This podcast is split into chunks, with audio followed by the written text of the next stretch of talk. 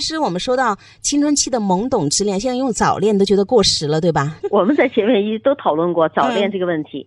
呃，我们先不说小孩有没有早恋，从这个事情当中我们可以看到几点。第一个就是这个女孩子呢跟男同学有交往，呃，但是这种交往从呃各方面的汇总各方面的信息看来，其实他们也不是一种一对一的私下的约会，实际上就在寝室里面。对。啊，男同学女同学可能在一起玩了。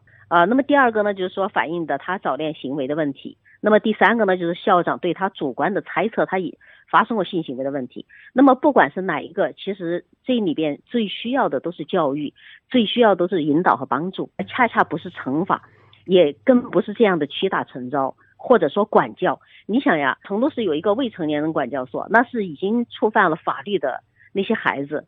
未成年，那么才去管教，而他在学校里面这是需要教育的。呃，孩子到了青春期，他必然会有渴望跟异性交往，对，有这么一个需求。那么这个需求本身它是正当的。呃，我们说男大当婚，女大当嫁，他将来长大以后要建立亲密关系。那么这种建立亲密关系的能力，跟异性相处的能力从哪里来？他不是你把他关到二十岁，他就自然就有了，或者关到二十五岁就有了，不是这样子。是，而是他要在平时日常的这种交往当中，就去慢慢的。慢慢的去培养这种交往能力，那么以后呢，才有慢慢的构建亲密关系的能力。而在这个过程里面，就是到了青春期，异性交往本就会有跟以前不同的地方。以前大家不管异性同性交往，反正好朋友嘛，合得来就在一块玩儿啊，合不来就算了。但是从五六年级开始，一般说来，孩子们他慢慢进入青春期，对性别敏感了，那么异性之间交往呢就有点别扭，而从别扭到互相吸引到渴望接触。这个过程里面，它是一个很正常的性心理发展，没有任何可值得指责的地方。当然，这并不代表这个女孩子跟这些男生的这个在寝室里边这种交往是合理的，因为毕竟学校应该是有一定的管理规定。通常情况下，男生女生是不能互串门，更何况十一点，那应该是学校已经熄灯。学校的管理来讲呢，他们是触犯了学校的这么一些规定。但是这个事情的违反。应该说等同于，就像学校让孩子不能够迟到，那么孩子还是有人迟到，对吧？对，要按时完成作业，还是有人没有按时完成作业。应该看都是这样的一些违纪，而不应该是因为涉及到性别、涉及到男女两性，然后就上纲上线，把它上升为道德品质。所谓的伤风败俗，这种观点感觉就真的是出土文物一样的思维了。这个年龄的孩子们，如果说对异性不感兴趣，或者说对感受不到异性的这种性吸引，那反而是一件有问题的担心的事情。担心的事情，呃，所以它很正常。那么当然，其中需要得到指导的就是他们的交往行为。其实我知道，家长们最担心的就是一想到他们恋爱就想到性行为了。青春期孩子对异性产生好感，可能会有一些懵懂之恋啊，这样的一些个过程发生都特别正常，这是他必经的一个阶段。他渴望跟异性交往和接触，这个也是很正常的心理。其他的事情一样，你比如说孩子吃饭正不正常呀，也很正常。但是如果上课时间在教室里吃，是不是肯定就不正常？对对，这这个行为肯定就要被教育，就要被约束。就是他如果说男女同学之间的交往，呃，不是说值得鼓励，那也是非常正常的事情，也应该是孩子们成长过程当中一个必备的这这样一种呃训练以及成长。那么这个过程里边，关键就是说，呃，晚上十一点了。这时候男女生互相串门，我们都不去讨论他学校的管理了。按理说这也有学校管理的漏洞啊。是。那么但是孩子们他们自己的自我约束也应该要提上日程。嗯。所以再再愿意在一块玩玩的再嗨，那也要遵守学校的规定，不是？对。所以这个是教育的点，但是不要把点放到就是男女生这样一个敏感点上，就是成人带着色的眼光去看。那么这是这个哈，所以说对于他们的异性交往。那么要该怎么样去指导？该怎么样去帮助他们？怎么样去约束自己的行为？这个是需要得到帮助的。那么其次呢，就是学校和家庭对于孩子们疑似有恋爱行为的学生，那么该怎么样教育？这也是第二个话题。为什么说是疑似有恋爱行为？班主任去跟校长汇报，说这个女孩子呢有恋爱的行为，我不知道她是观察到了一些什么，或者说她有没有更多的证据，这个都不管。那如果说她有恋爱的倾向，或者说她喜欢上了某个男生，这也同样是我们所说的非常正常的一个性心理表现。在这个过程里边，所需要得到指导的就是这个孩子需要去思考自己的感情，和去思考自己跟所喜欢的那个男生之间的这种关系该怎么样去处理。而这个过程他也是需要得到帮助的。这就是我们说，我们不说早恋啊，因为每个人的爱的功课。什么时候到来你是无无法去规定的，是。那么只要他功课到来了，这就是他该面对的一件事情。如果他面对好了，处理好了，他就得到了成长，得到了提高。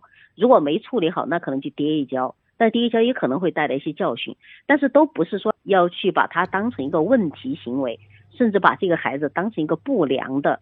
就是品行不良的孩子来看待，这是一种非常错误的一个教育思路。羞辱吗？其实对这些孩子们，他们今后面对恋爱、面对性、面对婚姻，会。对他们造成一些什么样的影响？你都可以想象他的心心理阴影有多大。是这个女孩子这种羞辱和这种经历，而且被迫写下写下跟小黄文一样的那些文字，这些文字对这个女孩来讲，我们都不知道她了解多少那那那里边的一些内容。做到这种地步也是非常令人愤怒的。是是是，因为校长他就是问问了一些非常露骨的话，然后这个小娟也说我真的不懂，然后校长就说那我说一句你写一句，就这样子的。对呀，那么我们经常见到的情况也就是班主任如果发现学生有这个，比如说。有情感上的动向哈，或者说两个孩子之间的关系显得有点暧昧，他们通常非常警惕。我觉得这种警惕本身是没错的，但是他们接下来的这个接下来的行为就让我觉得他们的处理方法是吗？对，方法和这个老师的这种责任感是不够的。很多老师面对这样的情况，要么就请家长，然后就把这个问题扔给家长。那我们想想一想，老师你是专业的教育工作者对吧？你都觉得处理不不好，那你说一个家长能够比你处理的更好吗？实际上他就是一个扔包袱。那么像这个班主任呢？他是跟领导汇报，跟领导汇报，其实也就是把矛盾上交嘛。我把这种情况观，我观察到某种情况，我交给领导。那么然后呢，接下来如果有啥事儿，那可能我就没责任了。这种思路也也是在一种管理的思路。哦，我是一个班级管理，我班级不能出事儿。如果有什么苗头，我跟领导交代了，然后就把这个矛盾交出去，这样也没有教育在里面。这也是让我觉得很愤怒的地方。如果我们都放弃了这种教育的责任，只是用管制管理。管教的方式来对待孩子的成长，那对他们来讲真的是非常不公平的一件事情。简单粗暴。如果班主任发现孩子有情感上的动向，其实是应该帮助他们懂得该怎么样去对待这份感情，该怎么样去慎重考虑关系的发展。在关系的性质怎么样确定或者已经确定或者不确定之前之后，嗯，那么该怎么样去面对彼此的交往？这些是需要作为老师和家长能够帮到孩子的。所以这对孩子的成长来讲，不但没有帮助，那么校长的做法呢，更加是给孩子带来了伤害。这是第二个了。那第三个就是校长的借口，就是他认为孩子已经发生过性行为了。那么我们这里不管说孩子有没有发生，即使这个小娟去检查处理膜有破裂，那也许代表着他发生了性行为，但是这也并不意味着校。长有权利以这种方式去惩罚他，是这都是违法的。那么对于孩子们的性来讲，他们的性行为来讲，也是需要教育的，这也是一个教育的点啊。学校里的现状就这样子的，大家都不说都不提，更不会去教育。但是，一旦觉得好像有发生这样的行为的倾向的时候呢，就来去责罚孩子。觉得我看这个新闻，我有一个感受哈。你看这个事情发生了之后，妈妈他们全家就是憋着那种愤怒，带着女儿去做这个，而且多次去做处女膜的检查，要证明清白。这个事情最恐怖的背后，是我们只能靠这个来证明清白。这样子小孩才得到了同情。如果小孩真的是有处女膜破裂，我们可以。